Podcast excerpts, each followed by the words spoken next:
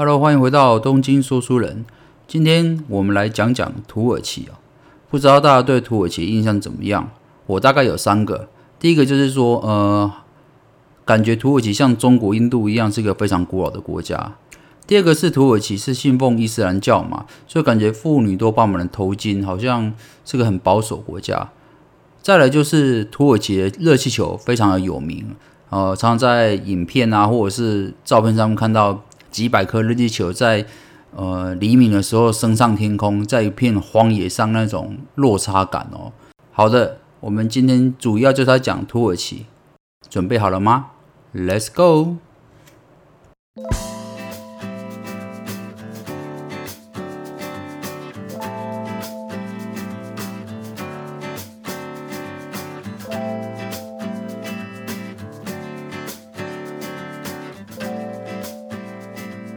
说到土耳其啊，就不得不提到伊斯兰教。其实，在土耳其有百分之九十八的民众都信奉伊斯兰教，所以都是穆斯林。然后到地都到处都骗满了清真寺嘛。不过，大家对这种伊斯兰教比较大的印象好像是恐怖攻击啊，所以一般人都会觉得说，好像嗯，土耳其也不是一个很安全的地方，或者是它的宗教好像不是那么爱好和平哦。不过，我们今天主要就来讲讲土耳其好了，用几个小故事来讲讲看，让大家更充分的了解土耳其哦。呃，今天要介绍这本书，作者是莱拉，他的书名叫做《情侣土耳其》。那这本书主要是她分享，她是个台湾的女孩，然后嫁到土耳其，说她老公是道道地的土耳其人哦。不过她老公现在是在台湾就读大学了。呃，先从他们的婚姻观念讲起好了。这是他觉得落差蛮大的地方哦。话说啊，莱拉的老公啊，在大三、大四的时候跟莱拉交往一段时间之后，就突然有一天跟他讲说：“我喜欢你，你可以跟我一起结婚吗？”那那时候莱拉就觉得说：“怎么一个还没有经济基础的男人，然后也没有大学毕业，就突然跟他求婚？是不是土耳其的男人都很轻率啊，或者是感觉好像没有把婚姻这个事情看得很重要？所以他那时候并没有答应哦。”事实上是他们在大学毕业后一年之后，他们才真的决定要结婚，并且搬到土耳其去的。不过即使这样子，到了伊斯坦堡之后啊，呃，因为她老公在伊斯坦堡还有在进修，所以她在大学又认识了另外一位土耳其的年轻男生，叫萨米。那话说啊，这个萨米他本身也是一个二十多岁的年轻人呀，大学还没毕业，但是他总觉得说，这个萨米感觉好像还蛮成熟内敛的。有一天跟萨米聊开之后，才发现，哎呀，原来萨米本身也已经结婚一年多了哦，等于是一样是大学还没毕业就结婚了。那他老婆叫扎拉哦，那萨米跟扎拉事实上是在大学认识的，两位都是土耳其人哦。那为什么他们会这么早婚呢？其实就是出现在呃作者的心里面，为什么土耳其人都喜欢这么早婚呢？后来他了解的时候才知道说，其实，在穆斯林的观念里面呢，就是。你的配偶是一个非常重要的存在哦，所以说他们会认为说，只要呃成年之后尽快结婚是件好事情，而且在土耳其的观念里面，结婚是一切幸福开始的来源，而不是像我们一般人的认为说哦，就是结婚就是爱情的坟墓这种感觉。所以他说，他举例说，像萨米跟扎拉，他们虽然在大学的时候就结婚了，可是他们因为知道自己没有经济基础。所以他们互相答应对方说：“我们先暂时不生小孩，但是我们一定要先结婚。” OK，那其实土耳其人会这样想是有原因的，因为呃伊斯兰教的圣典《古兰经》嘛，那《古兰经》这边里面就有很多叙述讲说，家庭哦是穆斯林社会的基础，然后结婚是每一位穆斯林的基本宗教义务，所以事实上。在呃伊斯兰教里面就已经规定很清楚，说你只要是信信徒，你就必须呃要要结婚，所以这是他们的宗教义务嘛。那刚才我们讲过，九十八趴的人都是信奉伊斯兰教，所以这也是为什么土耳其人会对呃结婚这件事情是呃这么的崇尚，而且不会排斥哦。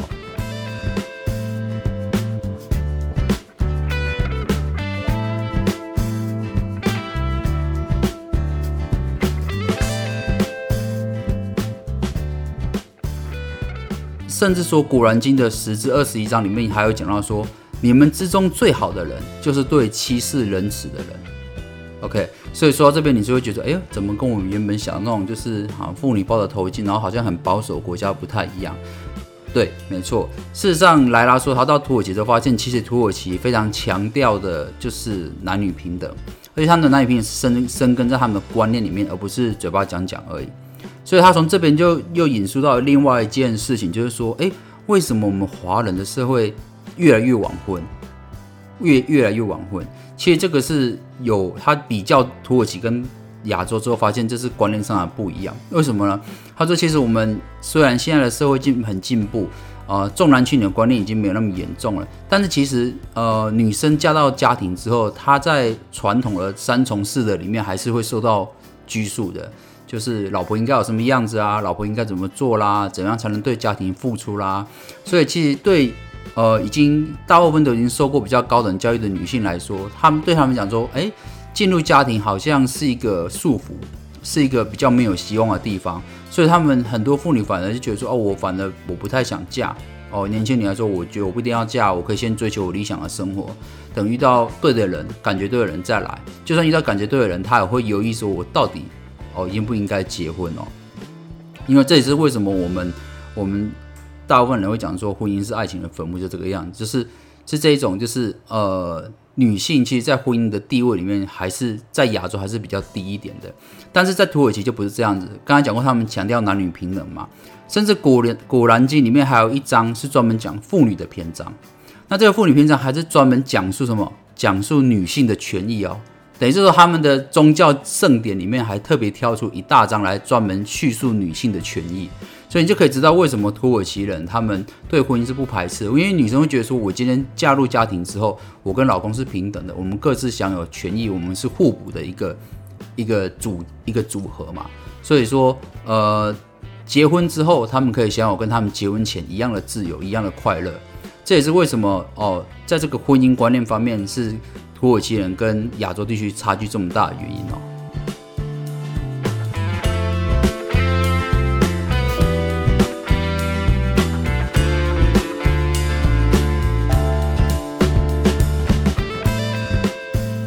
好的，那我们讲完土耳其人的婚姻观念之后，我们来讲讲土耳其的宠物好了。那在土耳其最常见的宠物是什么呢？我相信这个答案是很多猫奴都想知道的答案，就是猫咪的天堂啊！没错，土耳其人非常喜欢猫咪哦，所以土耳其又号称猫咪的天堂。为什么呢？呃，事实上，如果你到伊斯坦堡去逛逛啊，大街小巷都是猫哦，而且这些猫都不怕人。我看到你还会友善的跟你蹭来蹭去的哦，呃，为什么土耳其会有这么多猫咪哦？这个其实是有历史上的渊源的。事实上，十四世纪的时候，就是因为欧洲发生了黑死病嘛，那黑死病造成很多人的死亡。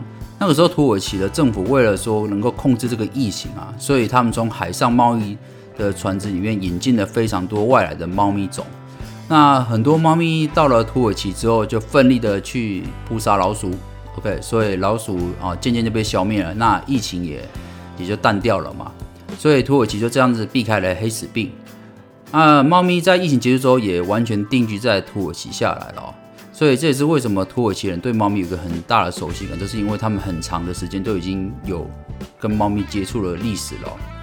然后再是很神奇的，啊就是又讲到土耳其的圣典《古兰经》哦，《古兰经》里面甚至还记载说，土耳其人必须是呃去善待动物，而且尤其是猫哦，猫被看成是圣洁的动物，所以说呃伊斯兰教的人哦就必须跟猫友好。哦，这个是在圣典里面记载的哦，所以说，更何况这些土耳其人他们就深信不疑嘛，所以这是为什么第二个他们喜欢猫的原因哦。伊斯兰教到底崇尚猫到什么程度呢？事实上还有一个断袖的故事哦，这个是所有土耳其人哦每个人都知道的哦。这个故事是讲说啊，就是呃他们的先知穆罕默德，话说他有一天穆罕默德他想要去清真寺礼拜，那他准备穿上他的袍子的时候，发现哎呀，他的爱猫米埃扎正熟睡在他袍子上面，压着袍子。OK。那身为猫奴的我们，一定是不想吵醒猫咪嘛，对不对？所以说，呃，穆罕默德一样，他就偷偷的拿起一把小刀，哦，然后就把他的袍子割断了，留下猫咪压住的地方，然后剩下他穿剩下破掉的袍子就去清真寺了。所以这也就是有名的断袖的故事。那你想想看，连他们的圣人穆罕默德哦，先知穆罕默德都已经是这样的爱护猫咪了，那更何况是一般的土耳其人哦。所以这也是为什么伊斯坦堡有很多猫哦，是猫咪的天堂。甚至说呃，很多做食品的或者是餐厅的店家都会把一些剩菜剩饭或者是一些呃原料啊分享给猫咪吃。然后清真寺也是一样哦，清真寺一般是开放给民众嘛。但是清真寺同时也开放给猫咪自由进出，尤其尤其是冬天的时候啊，因为土耳其是非常寒冷嘛，所以清真寺除了人以外，也开放给猫咪到里面去避寒，这也是非常特别的地方哦。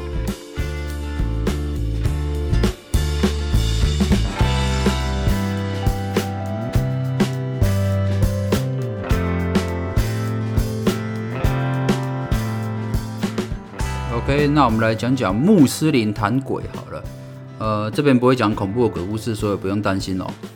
我们来讲讲穆斯林对呃灵魂和鬼的态度哦，这也是跟我们亚洲比较不一样的地方哦。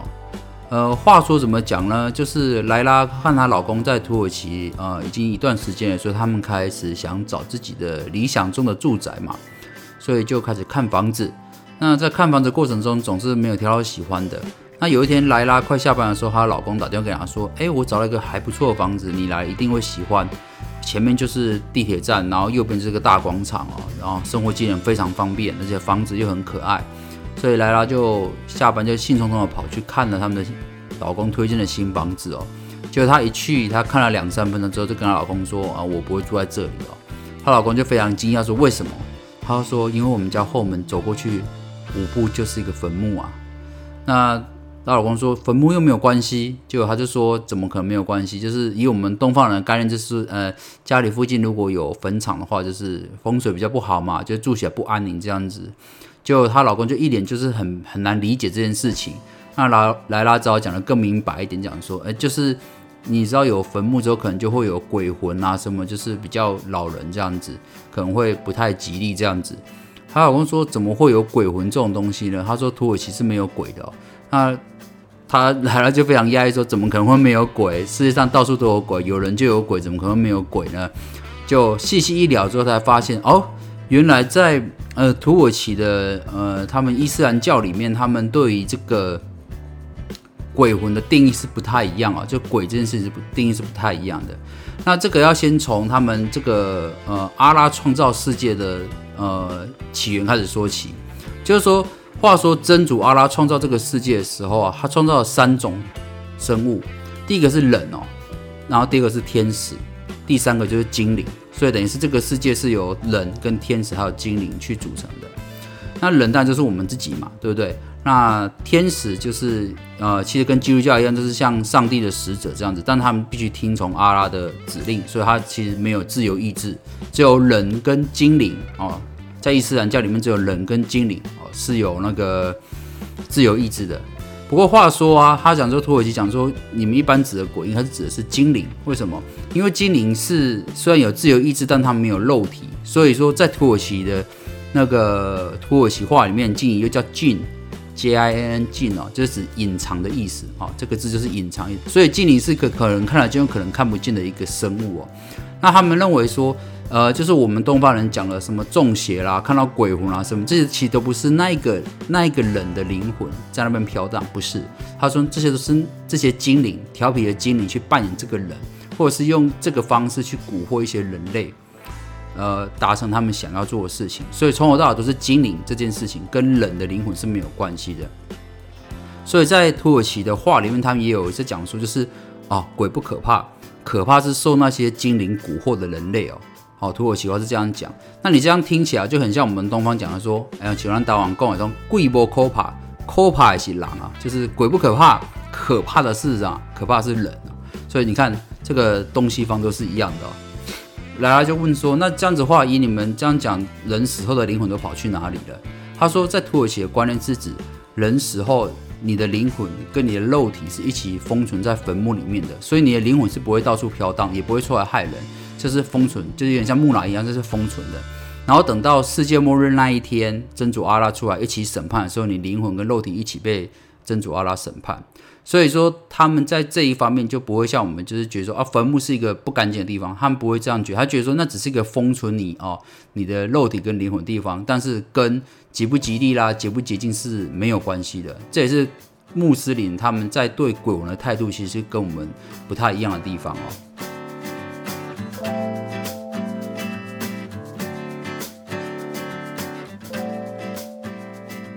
好了，那认识一个国家，除了讲了婚姻，讲了宠物，又讲了灵魂的部分，我觉得最重要还没有讲到，就是讲什么？讲吃的哦，讲吃的。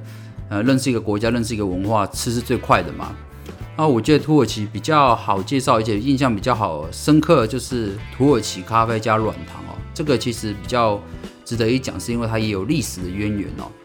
那话说土耳其咖啡这个东西啊，一般土耳其人是早上是不喝咖啡的。哦那他们什么时候喝咖啡呢？他们通常都是中午哦吃饱饭休息之后，下午要准备开始上班之前，就会来一杯道地的土耳其咖啡哦。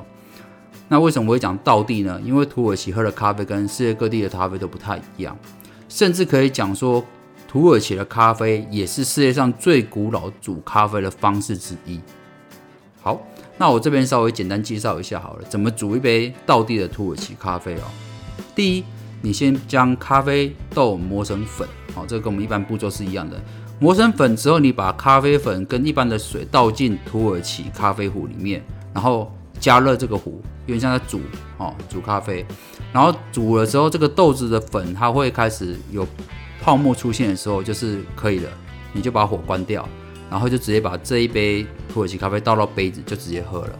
所以说你可以理解，就是这杯咖啡它是第一个土耳其咖啡是不加糖的，所以这是很纯的咖啡。第二个是这个咖啡没有过滤，因为你的咖啡的粉是跟水混在一起，所以它是喝起来既苦涩涩的，然后又有粉粒的又有颗粒的口感，这样子是一杯就是苦涩的咖啡。这个就是道地的土耳其咖啡啊。土耳其人讲说，我我们喝咖啡是不加糖的。呃，所以说这个也是跟一般我们市面上喝的美式咖啡不一样的地方哦。好，那讲完土耳其咖啡之后，我们来讲软糖啊。因为土耳其咖啡，现在土耳其人喝土耳其咖啡一定会配上一两颗土耳其软糖。那么土耳其软糖是在十八世纪末的时候发明的，那它大小就大概是比那个一般的方糖小一点哦，方方正正的这样子，或者是有点长条形，大概都是方正的形状哦。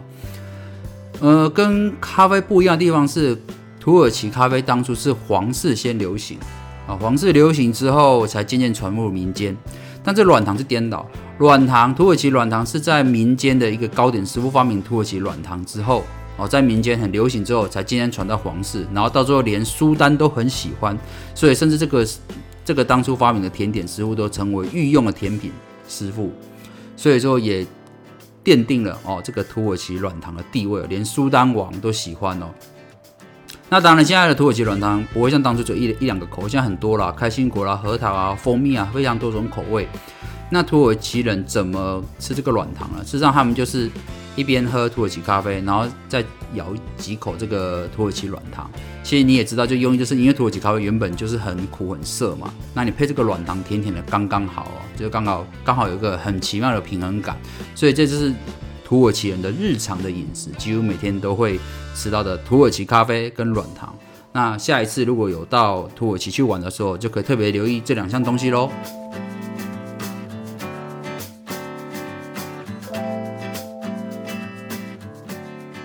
好，最后我觉得还蛮值得介绍，就是呃清真认证。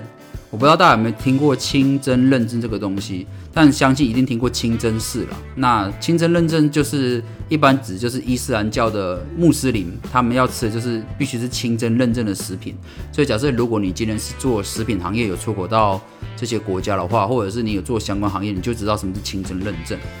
那其实我对清真认证也是蛮好奇的，到底什么是清真认证？什么样的食物才可以获得认证呢？还是可以通过呢？这个我也觉得蛮特别的。先简单讲一下，说为什么有人讲说清真认证是个商机呢？因为全球有一点六亿的人口都是穆斯林人口，所以说这个是非常庞大的的族群。那这个族群他们这个清真认证是怎么认证？我稍微简单介绍一下。第一个说，这个食物在制造过程哦，都必须符合伊斯兰教的规范。那规范有如下：第一个就是说，如果假设你今天要宰杀牲畜，那这个宰杀的屠夫就必须一定是虔诚的穆斯林哦，一定是个信徒。然后在宰杀过程必须念奉真主阿拉之名哦，才能边念奉这个真名，然后去宰杀。然后而且宰杀的时候不可以让他的同伴看见，也就是说，哎，今天假设我今天杀的是一头牛，其他要必须把它跟他其他的牛隔开，不能让牛去看到他同伴被杀有那种恐惧的感觉。哦，杀猪也是一样，不可以让他其他同伴看见。意思就是说，我们今天虽然是想杀这个动物，但是我们不能让他的同伴或他自己本身再造成太大的恐惧。其实我觉得这个还蛮人道的，而且他们在使用刀具方面要求非常锐利。你用锐利的刀具迅速切割喉咙之后，让它哦就这样好走哦，就说有点像是就是像呃以前那个刑场就地正法嘛，都会贿赂给屠夫，就说哎那个那个那个砍头人说哎你下刀快一点，让我好点走那种感觉。所以他这个这个用意也是一样的。